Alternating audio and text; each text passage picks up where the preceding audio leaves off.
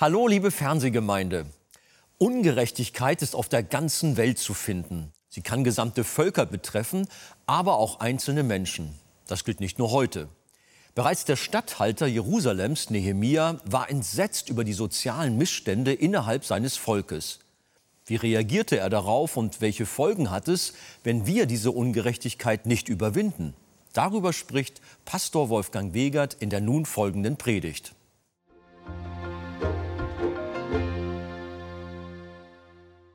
Stehen wir auf miteinander. Es geht nämlich um Nehemia Kapitel 5. Wir lesen das ganze Kapitel. Es erhob sich aber ein großes Geschrei des Volks und ihrer Frauen gegen ihre Brüder, die Juden. Etliche sprachen, unserer Söhne und unserer Töchter und unserer sind viele.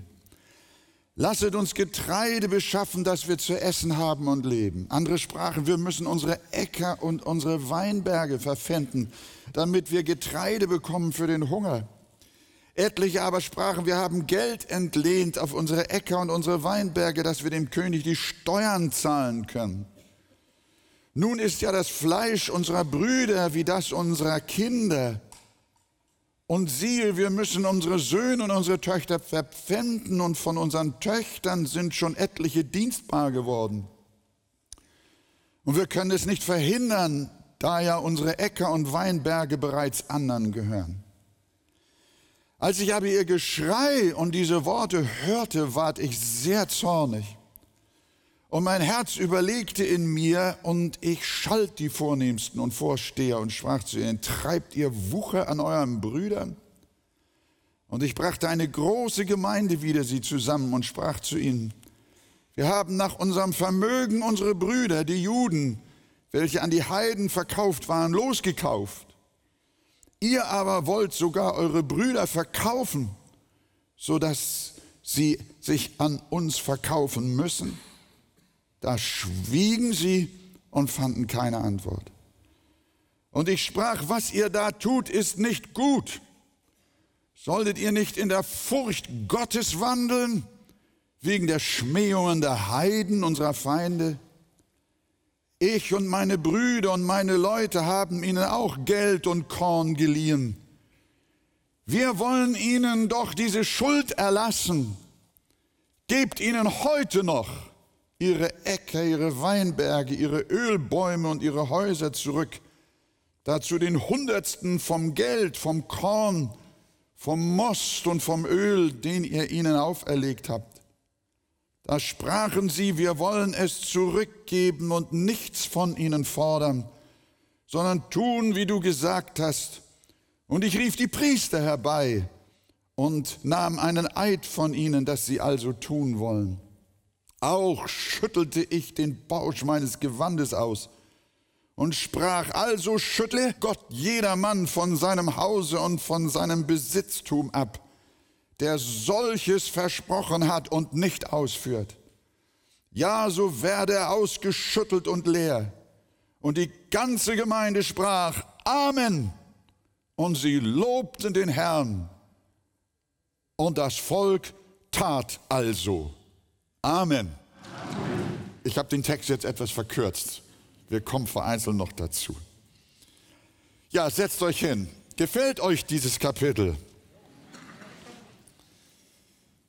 Wir haben ja in Kapitel 4 gesehen, wie äußere Feinde den Wiederaufbau der Mauern Jerusalems blockieren wollten.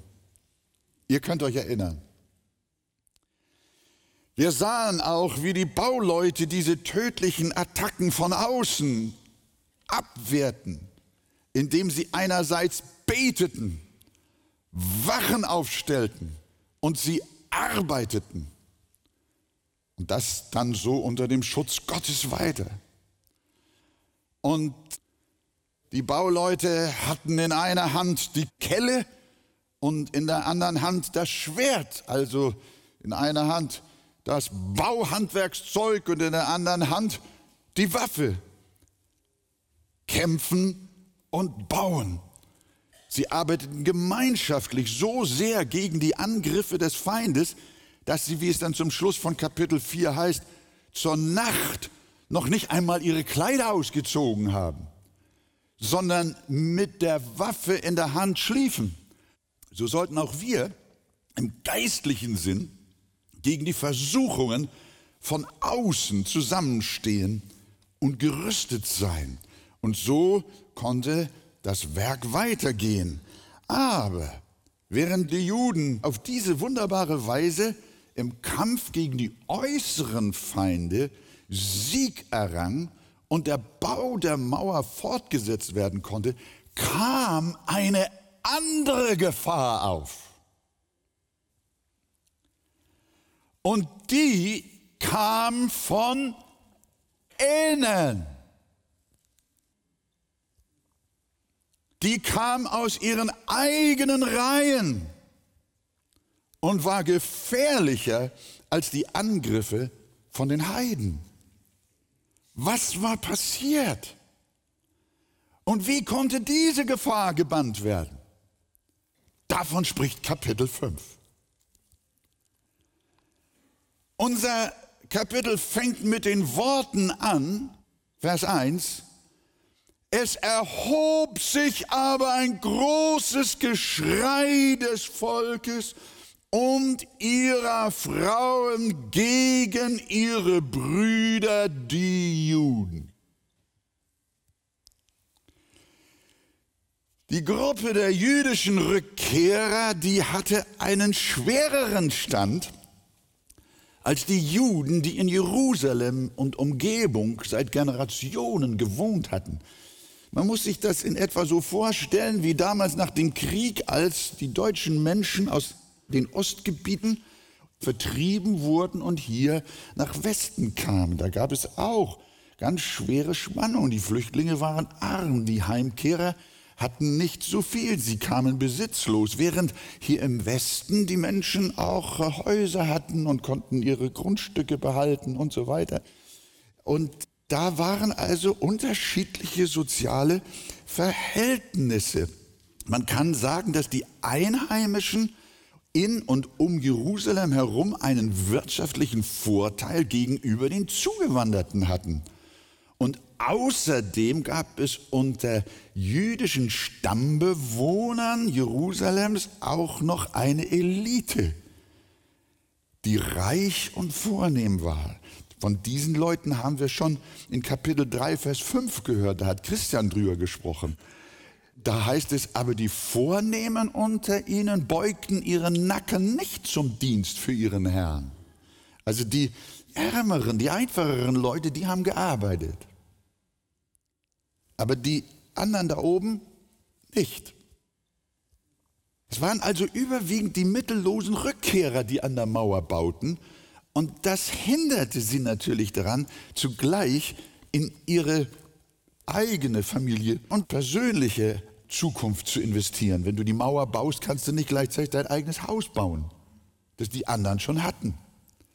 Sie waren arm und blieben arm, während die wohlhabenden Einheimischen an den Zugewanderten noch verdienten. Das geht ja hier gleich ganz scharf zur Sache. Und sie wurden immer reicher. Das ging so weit, dass unter den Arbeitenden und den armen Familien der aus Babylon heimgekehrten regelrecht Hunger ausbrach. Sie hatten nichts mehr zu essen. Das allgemeine Volk hatte nichts mehr zum Leben. Und wenn die einfacheren Leute noch ein paar Äcker oder auch ein kleines Häuschen hatten, dann mussten sie es verpfänden, um sich Brot kaufen zu können. Habt ihr in Vers 3 gelesen. Andere mussten ihren kleinen Grundbesitz mit Grundschulden belasten, damit sie die ausbeuterischen hohen Steuern zahlen konnten. Vers 4. Das ging so weit, dass die armen Leute sogar ihre Kinder verpfänden und versklaven mussten, damit sie etwas zu essen hatten. Schau dir Vers 5 an. Da steht das. Wie sollte eine solche Gesellschaft so zerrissen in der Lage sein, in Frieden eine neue Stadtmauer für Jerusalem zu bauen. Wir haben es hier, liebe Gemeinde, mit der Jahrtausende alten Schande der sozialen Ungerechtigkeit zu tun, die das Buch des Predigers so beschreibt, Prediger 4, Vers 1.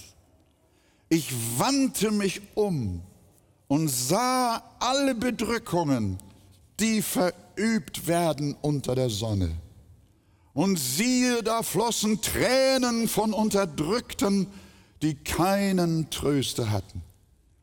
Und weil die Hand ihrer Unterdrücker so stark war, konnte sie niemand trösten.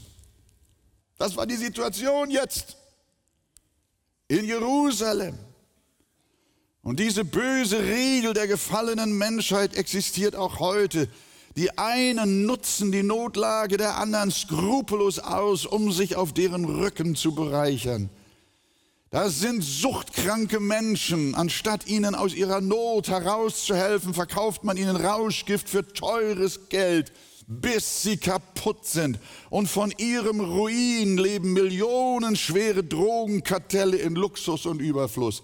Überall auf der Welt, ganze Gesellschaften, ganze Völker gehen zugrunde an dieser Katastrophe und an einer solchen Ungerechtigkeit. In gewissen Ländern nutzen Banden die Armut der Menschen aus und versprechen ihren Töchtern anderswo ein besseres Leben. Stattdessen betreiben sie Menschenhandel mit ihnen und versklaven sie zur Sexarbeit.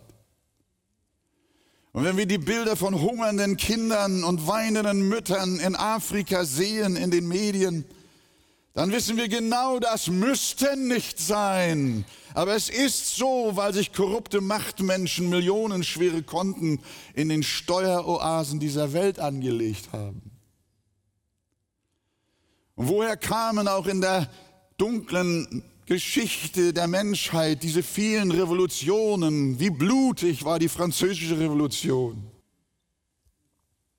die bolschewistische Revolution, die Sklavenaufstände nicht zu vergessen, durch die Jahrhunderte hindurch auch die Kriege in unserem Land, die Bauernkriege und Aufstände, wie viel Mord, wie viel Armut, wie viel Unterdrückung, Sie waren immer nichts anderes, diese Revolutionen, als der Schrei der bedrängten und entrechteten Völker. Es war der verzweifelte Schrei nach Gerechtigkeit und Ausgleich. Und genau, liebe Gemeinde, das steht hier in Nehemia 5.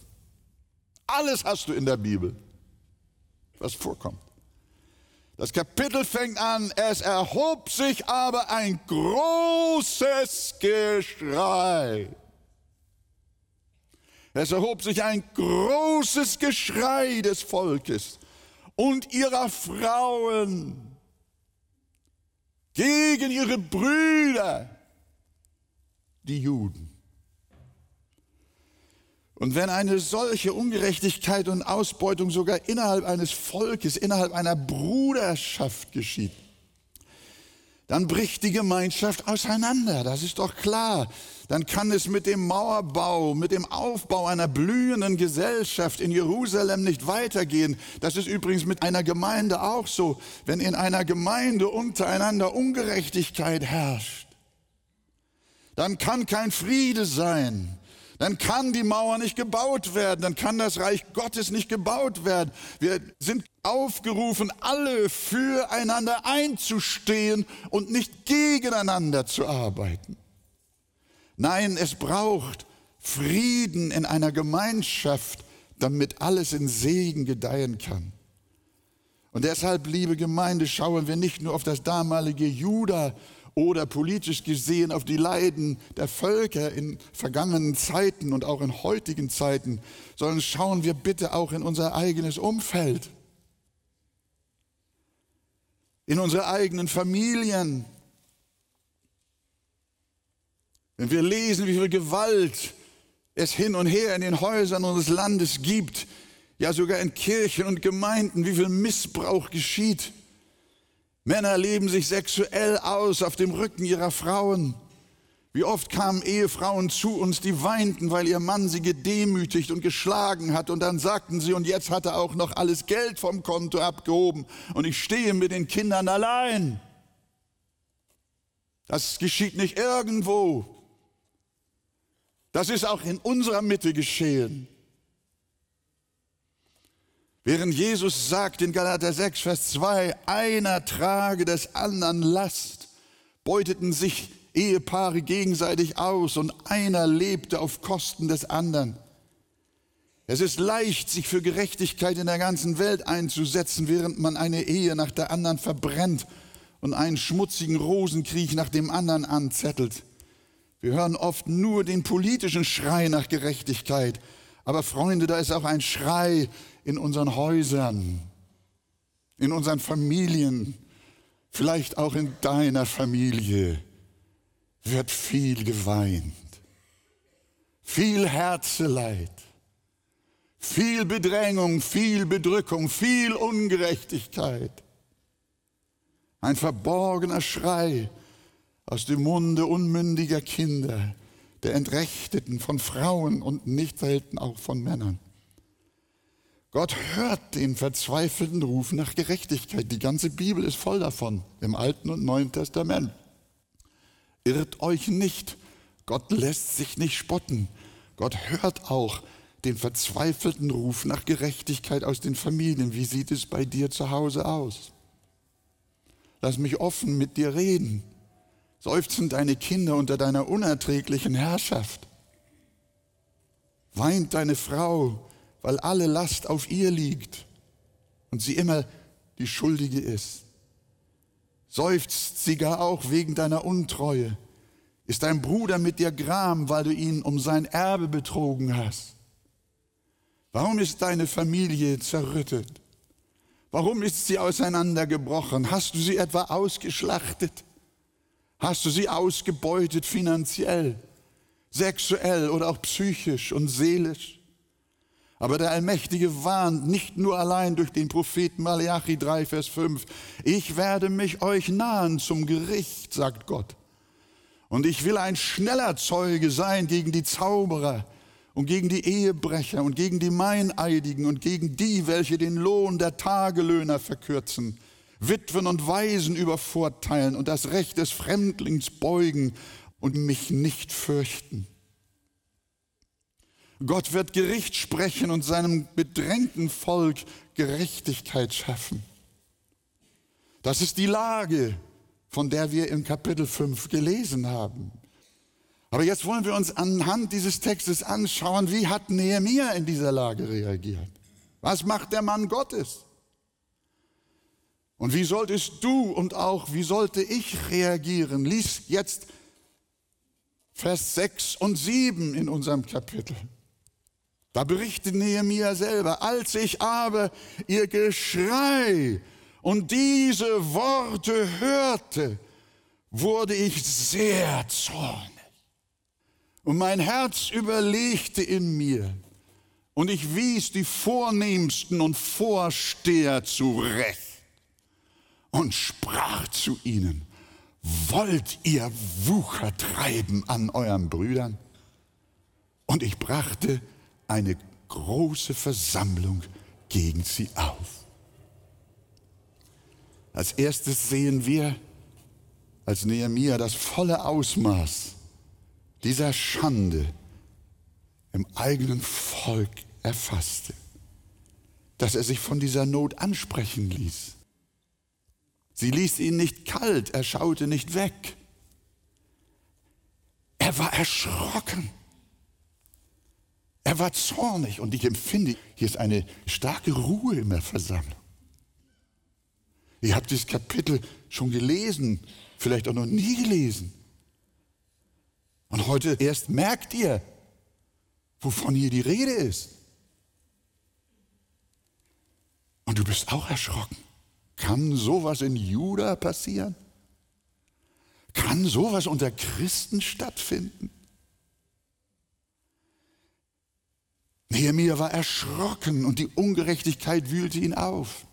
Aber er blieb nicht bei der Empörung allein stehen, sondern es heißt weiter, mein Herz überlegte in mir. Manche Leute sind nur zornig, aber überlegen nicht und schon gar nicht in ihrem Herzen. Unser Land ist voller Empörung. Und ich weiß, du sitzt manchmal auch vor den Nachrichten, vor deinem Fernseher und redest immer dazwischen, weil du empört bist, was dann die Leute wieder sagen. Politische Empörung über Ungerechtigkeit mag wirklich gut sein. Aber Nehemiah sagt, mein Herz überlegte in mir. Denn die Frage war, ob Nehemiah nicht auch selbst an dem Auseinanderbrechen seines Volkes Anteil hatte. Hatte er denn immer richtig gehandelt? Das ist ja auch die Frage. Handeln wir Pastoren auch richtig? Ich kann mich sehr schnell empören über das, was ihr macht. Aber wie ist denn mit mir? Mit Empörung ist das allein nicht getan. Sondern es ist gut, dass Nehemiah uns vorlebt und sagt, und mein Herz überlegte in mir. Hatte er denn immer richtig gehandelt? War er denn gerecht? Hier sehen wir einen Mann, der sich zuerst selbst ins Licht vor Gott stellt. Und wie wir später sehen, konnte er sagen, Nehemiah 5, Vers 15, das haben wir nicht gelesen, der Kürze wegen, da sagt er, denn die früheren Statthalter, die vor mir gewesen waren, hatten das Volk bedrückt und von ihnen Brot und Wein genommen, dazu 40 Schekel Silber. Auch ihre Diener herrschten willkürlich über das Volk. Ich aber machte es nicht so, um der Furcht Gottes willen. In den folgenden Versen sagt Nehemiah weiter, dass er selbst am Bau der Mauer mitgearbeitet hat, ohne Grundbesitz dabei zu erwerben. Außerdem haben die Abteilungsbauleiter laufend an seinem Tisch gesessen und er hatte sie auf eigene Kosten bewirtet. Täglich mit einem Ochsen, das könnt ihr gegen Ende von Kapitel 5 selber nachlesen. Er hat ihnen einen Ochsen jeden Tag zum Schlachten gegeben, erlesene Schafe und Geflügel dazu und Wein und allerlei edle Getränke. Nehemiah prüfte sich und so kam er in Vers 18 zu dem Schluss, denn der Dienst lastete schwer auf diesem Volk. Aber Herr, gedenke, Vers 19, mein Gott, mir zum Guten an all das, was ich für dieses Volk getan habe. Nehemiah hat sich selber geprüft wie er denn sich verhalten hat, ob er dazu beigetragen hat. Und er sagt, nein, ich habe das Beste getan, was ich konnte. Natürlich war Nehemia nicht sündlos, aber hier schlüpft er unwissend prophetisch in die Rolle von Jesus, der so selbstlos war wie niemand anders. Jesus ließ sich selber ausbeuten, aber seinerseits beutete er niemand aus. Wir saßen alle an seinem Tisch und haben aus seiner Fülle genommen Gnade um Gnade und das alles umsonst, ohne Bezahlung. Und als er am Kreuz verschied, hätte er das Gebet des Nehemia beten können, das in Wahrheit nur ihm zusteht. Gedenke, mein Gott, mir zum Guten an all das, was ich für dieses Volk getan habe. Also hatte Nehemia in seinem Herzen überlegt und sich selbst vor Gott geprüft. Er wollte nicht anderen predigen und selbst verwerflich werden, anderen Wasser vorschreiben und selber Wein trinken, den Splitter im Auge der anderen erkennen und den Balken im eigenen Auge nicht sehen. Bevor du andere kritisierst, kritisiere am meisten dich selbst. Bekenne zuerst deine eigenen Sünden und bitte Gott dir zu vergeben. Erst dann greife das Böse an, das andere tun.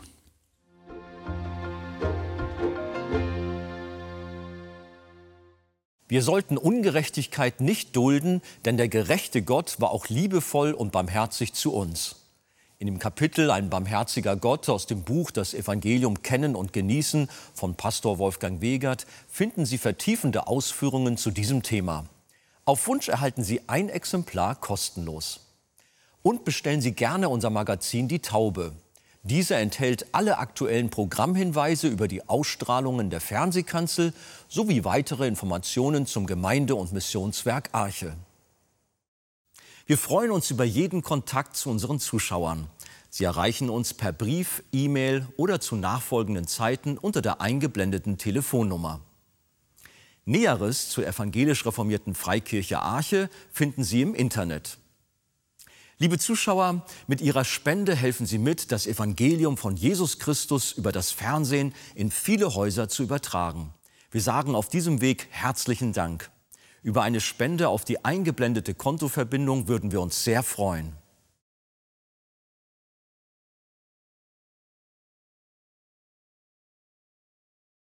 Das war's für heute.